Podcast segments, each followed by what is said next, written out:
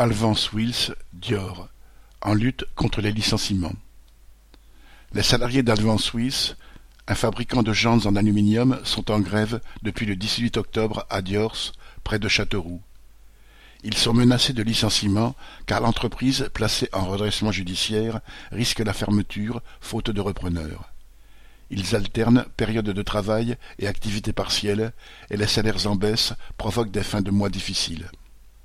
La grève, d'abord prévue pour deux jours, a continué malgré la pression de la direction. Les travailleurs se sont installés, relayés et rassemblés devant l'usine pour discuter de l'avenir du mouvement.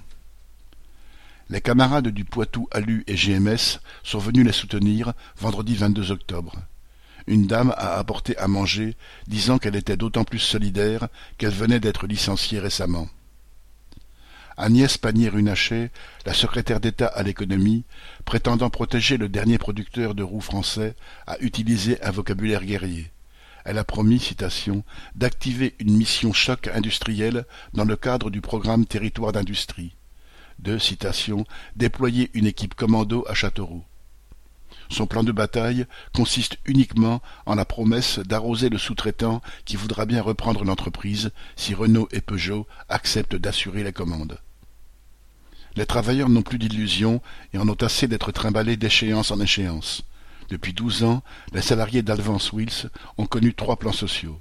Cette fois-ci, les annonces, les revirements, les incertitudes sont devenus insupportables et, loin de calmer les travailleurs, ont renforcé leur détermination.